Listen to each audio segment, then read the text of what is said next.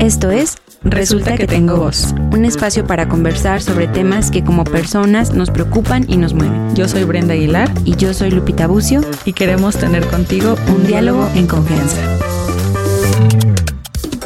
Hola, ¿qué tal? ¿Cómo estás el día de hoy? Más que nunca estamos súper emocionadas para grabar un episodio más de Resulta que tengo voz. Brenda, hoy estamos muy emocionadas porque tenemos una invitada. Y además quiero que sepas que eres nuestra primera invitada, Daniela. Ay, no te pases. Sí, está- qué emoción. Nuestra madrina. madrina.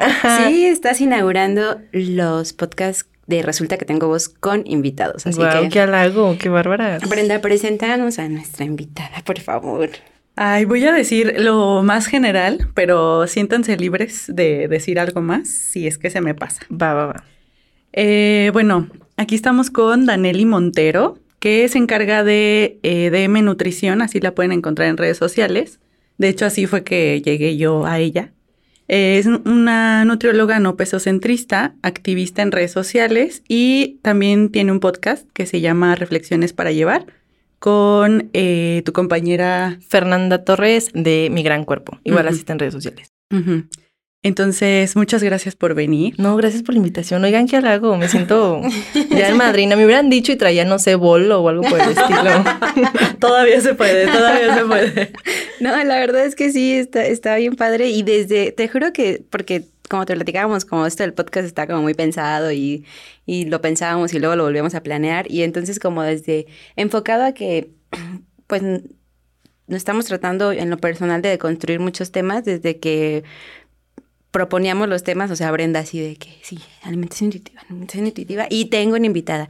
Y entonces sí les quiero contar porque eh, hace 10 minutos antes de empezar, Brenda me dice, ay, pero no la conozco, ¿eh? Solo de redes sociales. No Y- nos conocemos presencialmente, pero ya en redes sociales todos nos conocemos. Sí, sí, cuando Ponemos hicimos la lista, ella estaba así de convencidísima. Me dije, no, es una amiga de la prepa, seguro. No, O y sea, aparte dije, ¿y si me dice que no? ¿Qué voy a hacer?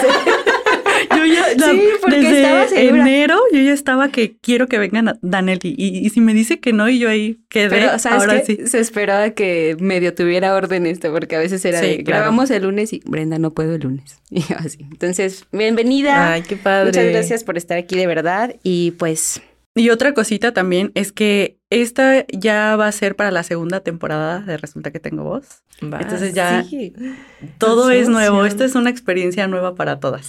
Ay, qué emoción. Pues muchísimas gracias, oigan. O sea, yo encantadísima de venir desde enero, aunque no tuvieran forma. O sea, yo, yo puestísima. Yo más puesta que un calcetín. Y como, como en muchas de nuestras cosas que platicamos, de pronto salen cosas que de verdad da para hablar más y hablar más y tú lo sabrás. Entonces, no sé, a lo mejor es el primero de muchas veces que, que vienes y qué padre. Y pues lo que queremos platicar eh, como muy en general y a lo mejor sé que es como que eh, le pusimos el tema así porque pues justo no estamos tan clavadas en eso, pero es sobre la alimentación intuitiva, ¿no? Entonces, pues muchas cosas, dudas que tenemos.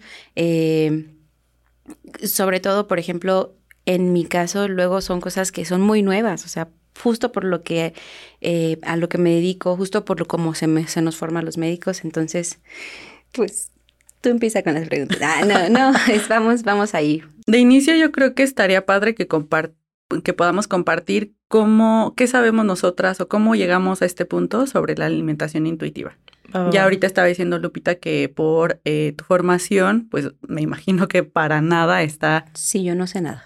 nada, nada, nada. No, yo la verdad es que lo, lo que sé muy recientemente y es porque Brenda eh, está como más con, con ese tema de construir y entonces de hecho cuando platicamos en un, un episodio anterior de gordofobia, eh, pues yo fue como más bien echarme un clavado, ver y la verdad echarme un clavado y así muchas veces reflexionar también lo- sobre lo que es real, o sea, sobre la gordofobia que existe y, y cambiar el chip. Y de verdad que hago mucho trabajo ya en mi consulta como de decir, o sea, no, no es analizar mejor a los pacientes y entonces yo para mí son cosas como muy nuevas todavía cuando estaba pues tratando de, para no venir en blanco, ¿verdad?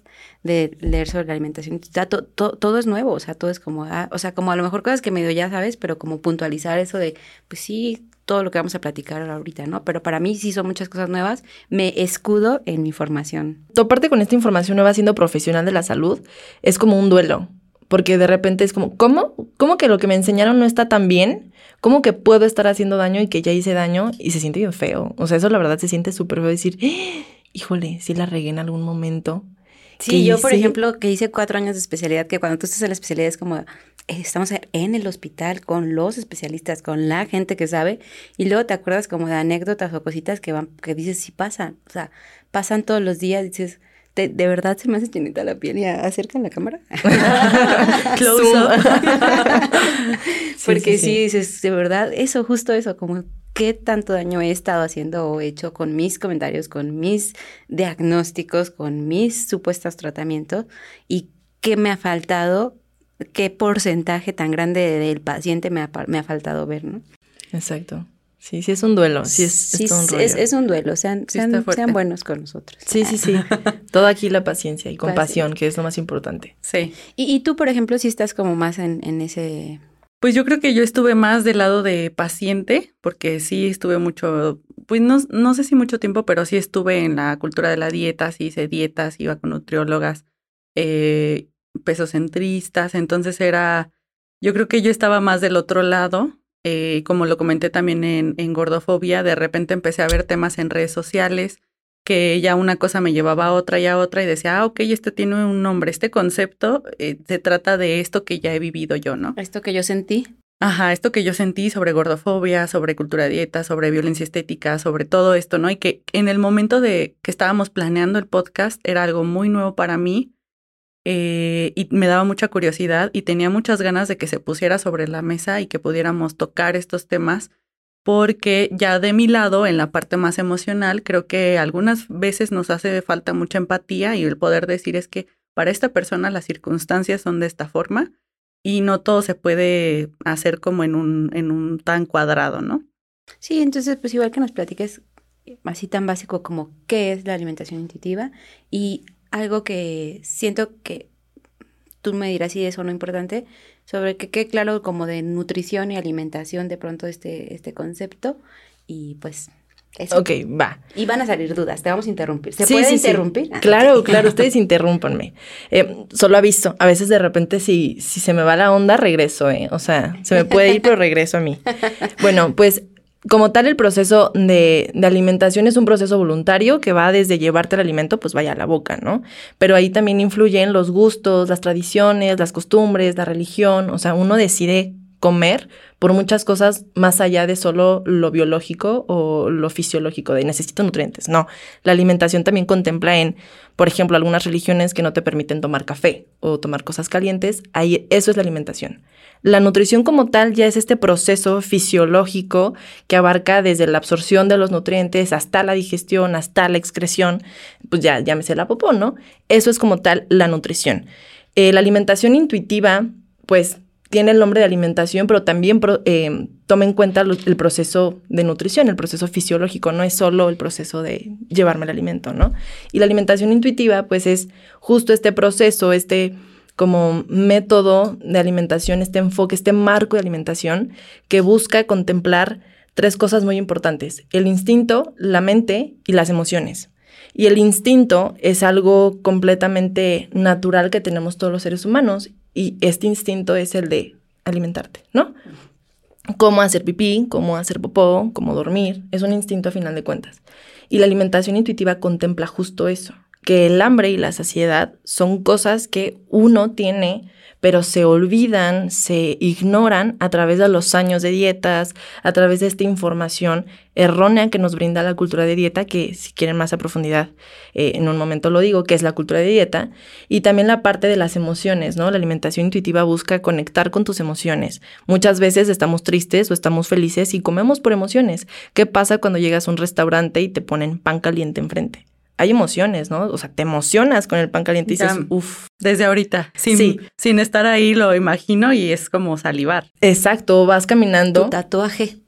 Es una emoción. Yo tengo un tatuaje de una conchita de Ay, pan, un, un pan así, Qué una delicia. conchita de rosa. Qué delicia. Mi- de chiquita mi mamá, mi mamá, si estás viendo esto o estás escuchando esto, mi mamá me decía conchita de bebé Ah. porque amaba las conchitas. Entonces, hay emociones, ¿no? O sea, con toda la comida hay emociones. Entonces, también la alimentación intuitiva busca entender eso, que comemos por emociones y está bien. Cosa que la cultura de dieta nos ha quitado y nos ha hecho ver como que es lo peor que te puede pasar. Pero pues puede ser un buen recurso, ¿no? Y también la mente, el proceso del raciocinio. Voy a elegir mis alimentos, pero también no solo contemplando si tengo hambre y si estoy emocionada, también lo que me sienta bien. Puede que a mí me encanten las chips fuego. Si se pueden decir marcas, ¿verdad? Pues ya la dije. Sí. Sí, Sí. ok. Esperamos su patrocinio. chips fuego. puede que te encanten las chips fuego cuando estás con tus amigos, pero puede que también, no sé, tengas gastritis, no te vas a comer las chips fuego, aunque te encanten, no te las vas a comer porque te va a caer mal, o te las vas a comer pero ya sabiendo que vas a correr al baño, o que vas a necesitar el repan, o que llévate el omeprazol o algo. También es contemplar eso, no solo decir, bueno, es que me encantan las chips fuego y me voy a comer ya porque estoy con mis amigos y estoy con, no sé, con la cervecita y la estamos pasando increíble. Sí, ajá. Que un montón de veces pasa eso. Muchísimas por ejemplo, veces. Y es algo que, digo, estoy aprendiendo, pero de pronto sí me es fácil como platicarlo así con los pacientes, porque luego cuando comprendes esas cosas, como que sientes alivio con algunas situaciones, porque eh, no es la cultura mexicana, y estoy segura que un montón de culturas, pero la cultura mexicana es pensamos en una festividad, por ejemplo, ahora que se acerca el Día de Muertos o que se acercan tantas fiestas, ¿no?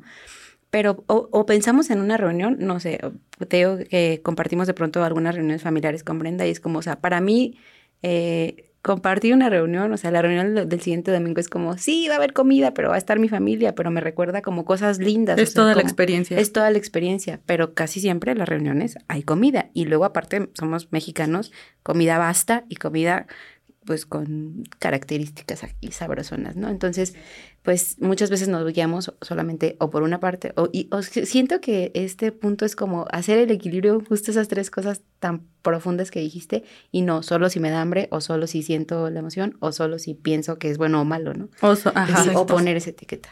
Exacto, justo eso es la alimentación intuitiva que busca como esta sintonía, vaya, y, y no tanto el, como el balance de cultura de dieta, que está como súper secuestrada esta palabra de, hay balance, ¿no? Voy al gym y, luego como y es como, no, eso es compensación, o sea, no, sino esta sintonía en donde puedas integrar el raciocinio, decir, ok, sí me encantan, pero me va a caer mal, o sea, sí me encanta la crema, pero pues soy intolerante a la lactosa, ¿qué vas a hacer ahí?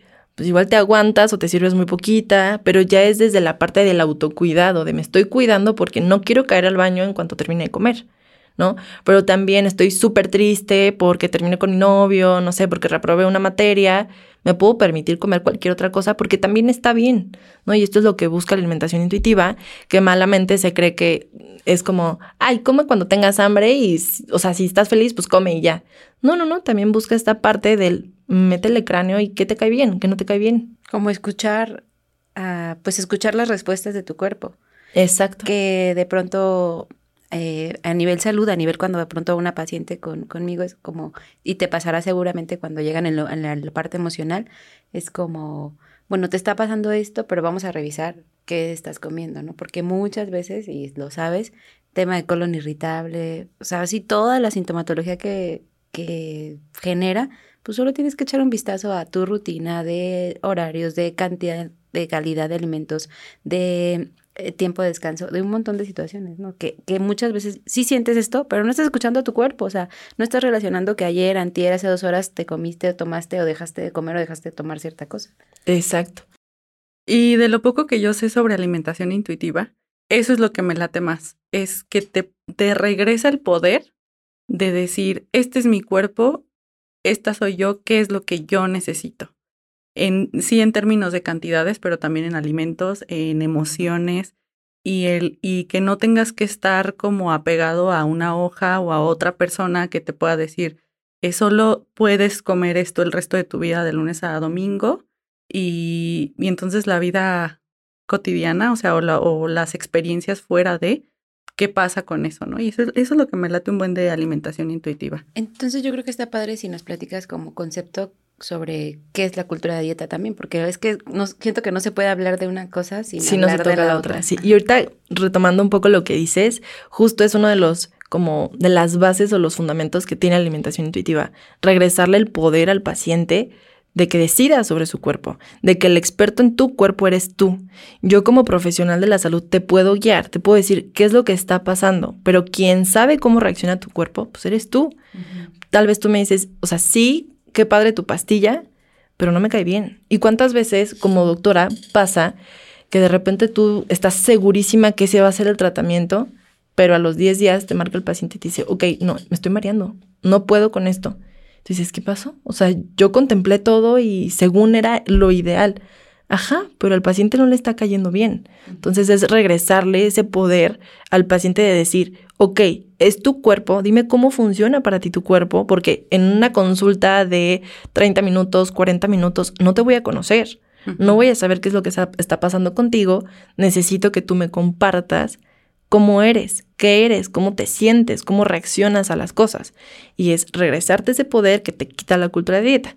Y vaya, ¿qué es la cultura de dieta? Pues vaya, es este sistema de creencias, de ideas que equipara a la delgadez con salud, con belleza, con lo más deseable, con lo más eh, como válido o valioso y ve a las personas y voy a decir gordo sin estigma, porque pues gordo simplemente es un adjetivo como alto, chaparro, moreno, blanco, ¿no? Y ve a las personas gordas o la gordura como lo peor que te puede pasar. Eres gordo, eres horrible. Eres gordo, eh, eres, feo, eres flojo, eh, eres sucio, no te cuidas, ¿no? Entonces, la cultura de dieta nos hace creer que las personas delgadas son más valiosas y lo gordo no merece tanto respeto, no, no merece tanta eh, como compasión, simplemente pues, tú, gordo, no vales, ¿no? Entonces, la cultura de dieta pone un sinfín de reglas, normas, creencias en cuanto a cómo debemos vivir nuestra vida para ser merecedores de respeto. ¿Cómo pues es delgado? ¿Y qué necesito para ser delgado? Un chorro de dietas, ¿no? Pero las dietas no sirven está comprobado que el 95% de las dietas fallan. El 95% de las personas que hacen una dieta van a regresar a su peso inicial y el 65% de las personas que hacen una dieta van a tener más peso del que tenían inicialmente. Entonces sabemos que las dietas no fallan, pero la cultura de dieta nos dice sí, sí van a funcionar. Y ahí está una persona toda su vida haciendo dietas. Toda su vida, real.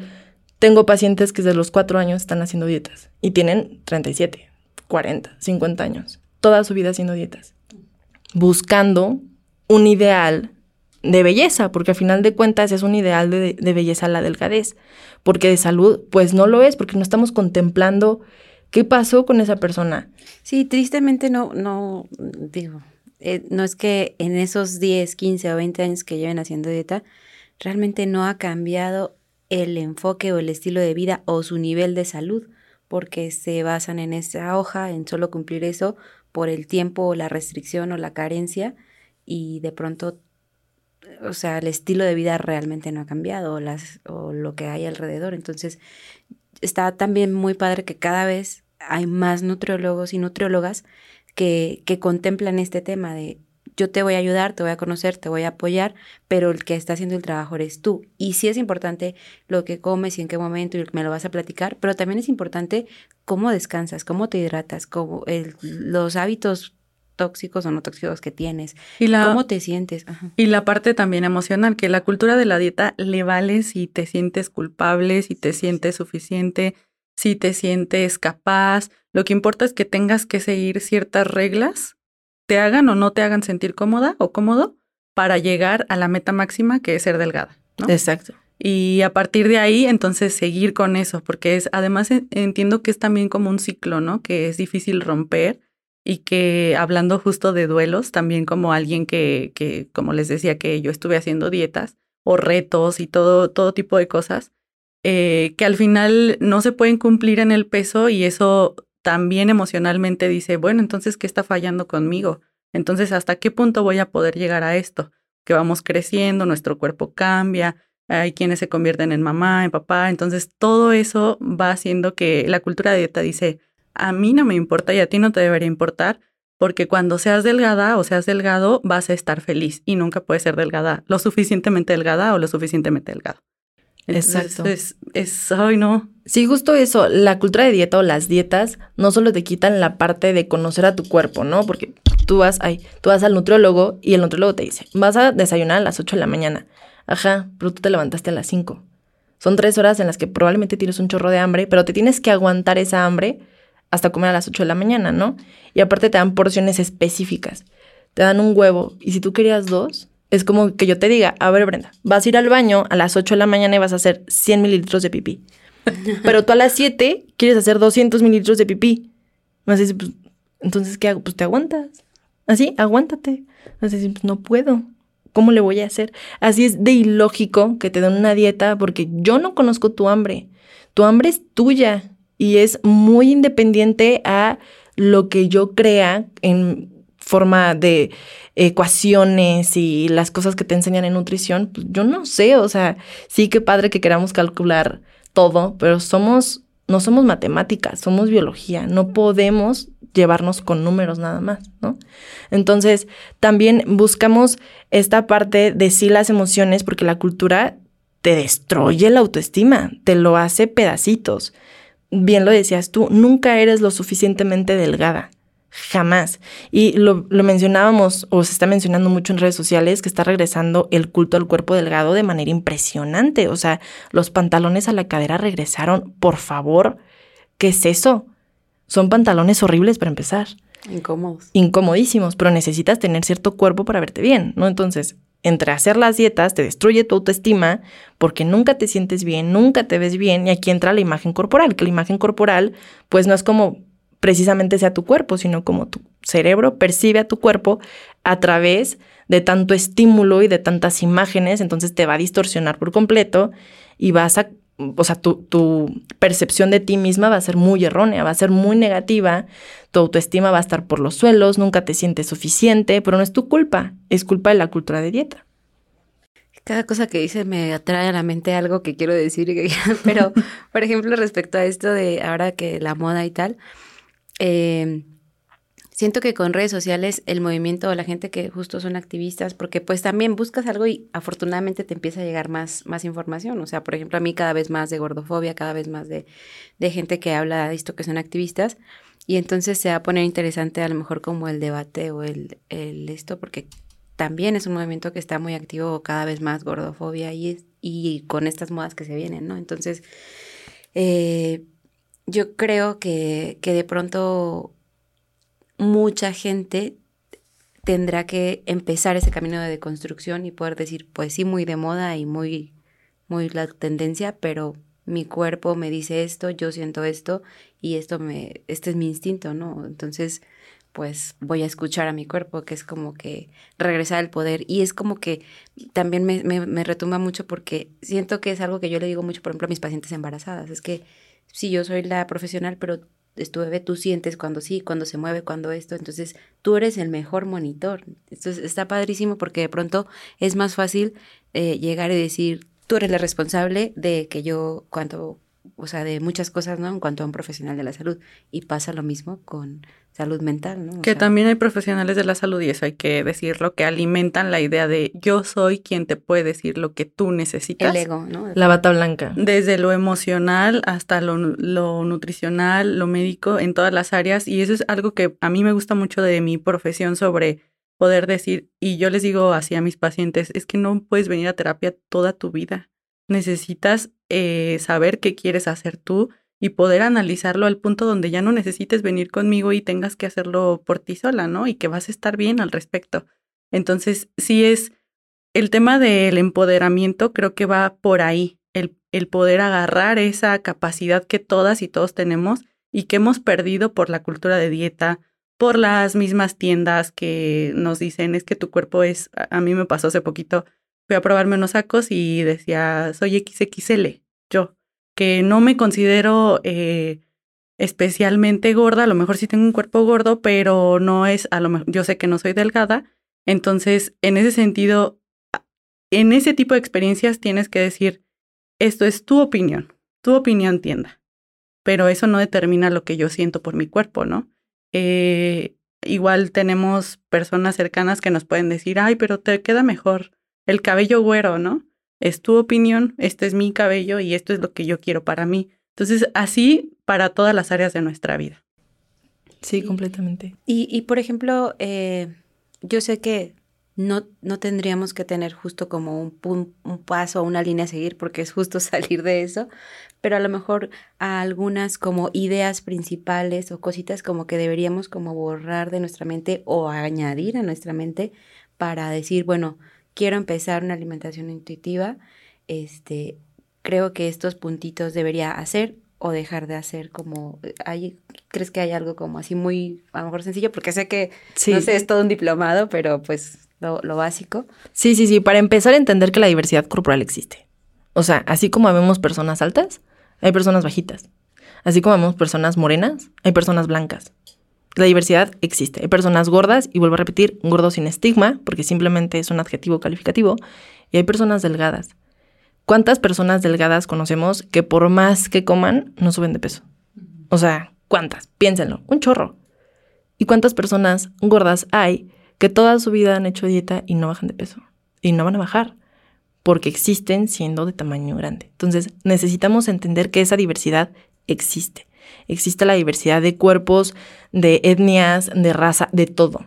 Entonces empezar por ahí, entender que los cuerpos grandes siempre han existido, y siempre van a existir. No los podemos, no nos podemos deshacer de ellos. La, guerra en contra de la obesidad es como decir, no creemos que las personas gordas existan. Ahora digámoslo con la palabra homosexual. No creemos que las personas homosexuales existan. Se escucha feo, ¿no? Sí, pasó en la raza negra hace cuántos años, ¿no? Sí. Exacto. Entonces, entender, para empezar por ahí, ¿no? También entender que no hay alimentos buenos y no hay alimentos malos. ¿Tienen diferentes características? Sí. ¿Habrá unos con más nutrientes? Sí. Pero no son buenos y son malos, simplemente son alimentos que te pueden nutrir de diferentes maneras. Claro que sí. por ejemplo, se hace mucho el, ay, me vas a decir que los chetos son saludables. Ok, te voy a decir que los chetos son saludables si es una persona en recuperación de una anorexia. Una persona que tiene anorexia, que tiene 15 años sin comer chetos, que los coma, ¿es un acto de salud? Sí. Tal vez una persona que es alérgica a los chetos, pues que los coma, pues no le va a ver tan bien, ¿verdad? Pero una persona que tiene 15 años sin comerlo, claro que es un acto de salud 100%. Porque en su mente, que los trastornos de la conducta alimentaria son enfermedades mentales, en su mente los chetos son lo peor que le puede pasar. Y retar a ese pensamiento, claro que es un acto en pro de su salud, 100%. Entonces sí, si me preguntan, ¿los chetos pueden ser saludables? Claro que sí. Depende, como siempre, el contexto. Y no te vas a atascar todos los días de chetos, seamos honestos. ¿Quién se atasca todos los días una bolsa de las grandotas de chetos? Nadie. Y si lo hacen, probablemente viene una restricción, llámese atracones, ¿no? Entonces, también entender eso, que los alimentos tienen sí diferentes cualidades, sí diferentes nutrientes y demás, pero no son per se malos. Ningún alimento tiene la capacidad de enfermarte, así como ningún alimento tiene la capacidad de sanarte. Esto de que la, comida puede ser tu medicina, es completamente falso. Puede ser tu aliado, pero no va a ser tu medicina. La medicina es medicina, los fármacos son fármacos y la comida pues sí te puede ayudar, pero salvarte como tal, no. Puede ser un gran aliado 100%. Claro que sí, nutrición enteral y parenteral te pueden de cierta manera salvar, evitar una muerte o un daño más grave, sí, pero como tal el alimento, no. Ningún alimento te va a dañar. No solito. No solito, exacto. Te hace más daño tener conductas desordenadas que un propio alimento. 100%. Eso podría ser como un gran inicio, ¿no? Entender, una, que la diversidad existe, que no hay alimentos buenos y alimentos malos, y que la restricción no es lo que te va a llevar a ser feliz.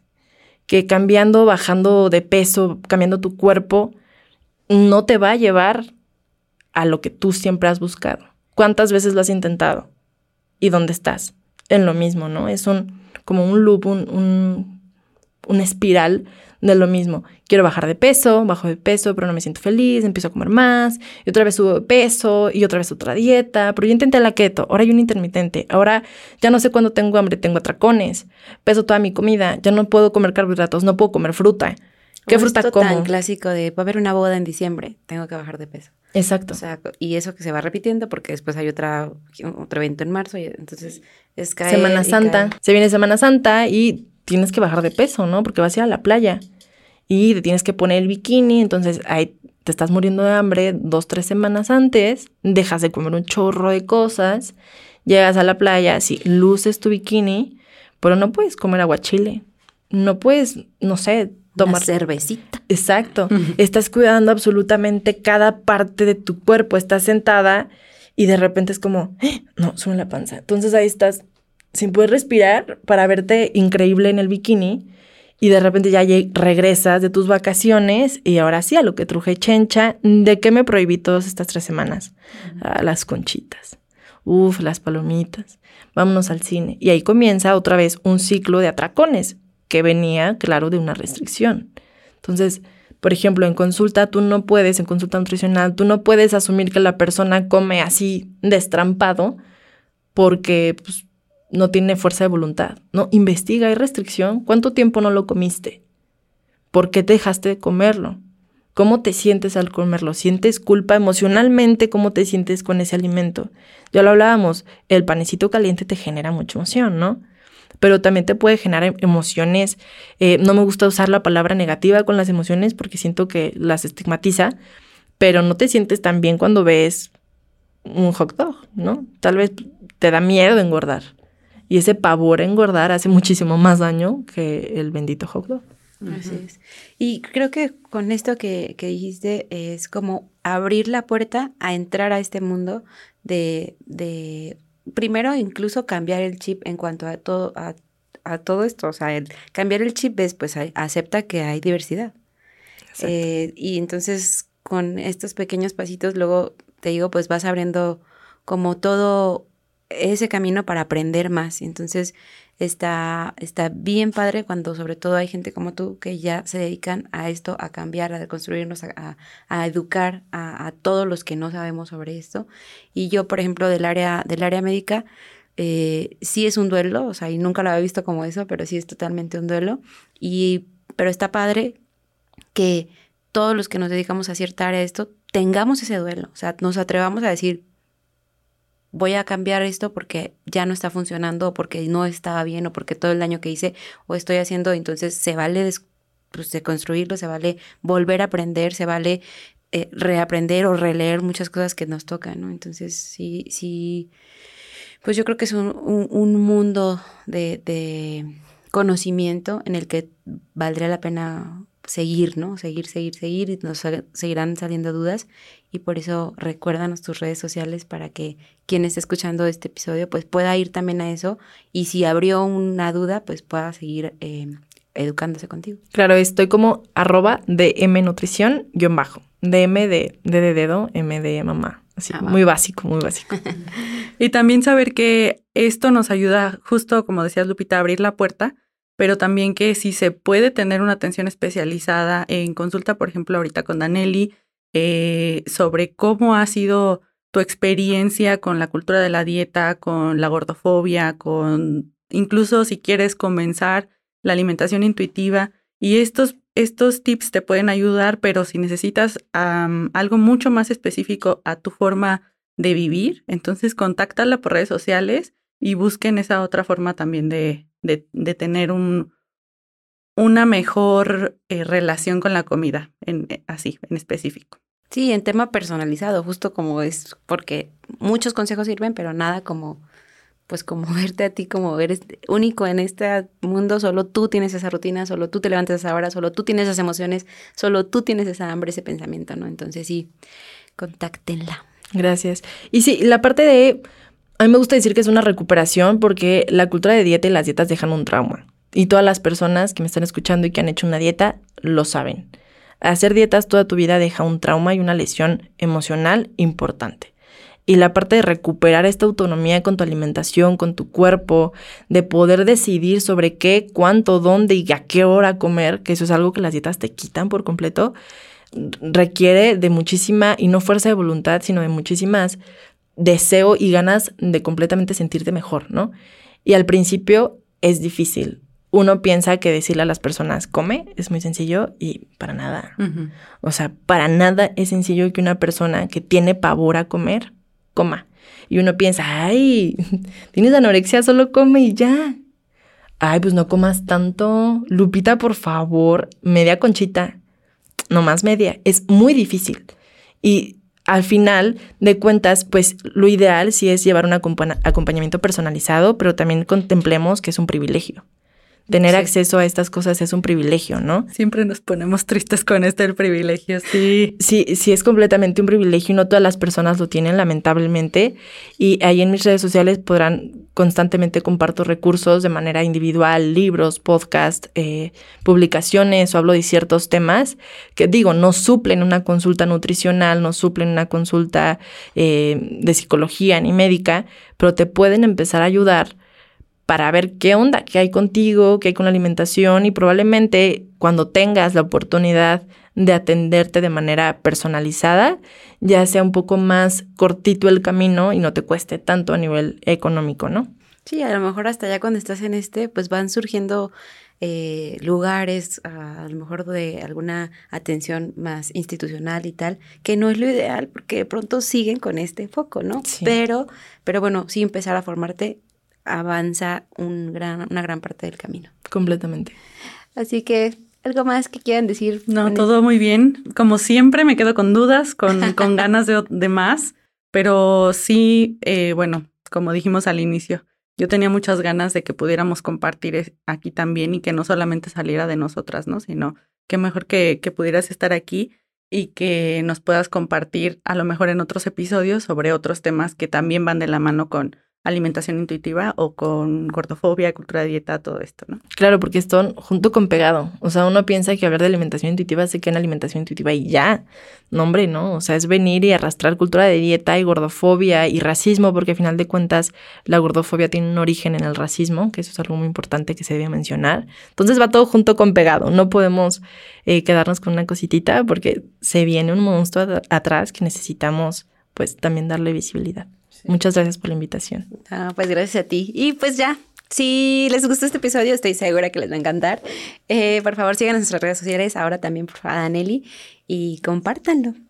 Y también pónganos en, sus, en los comentarios sobre qué otros temas les interesa, qué más podemos abordar, qué dudas tienen, si están en este proceso de duelo, cualquier cosa que nos pueda ayudar a, a hacer valer nuestra voz ahora sobre este tema. Sí, gracias por escucharnos y adiós. Adiós. Gracias por escucharnos. Si te gustó este episodio, ayúdanos a compartirlo y síguenos en nuestras redes sociales. Hasta pronto.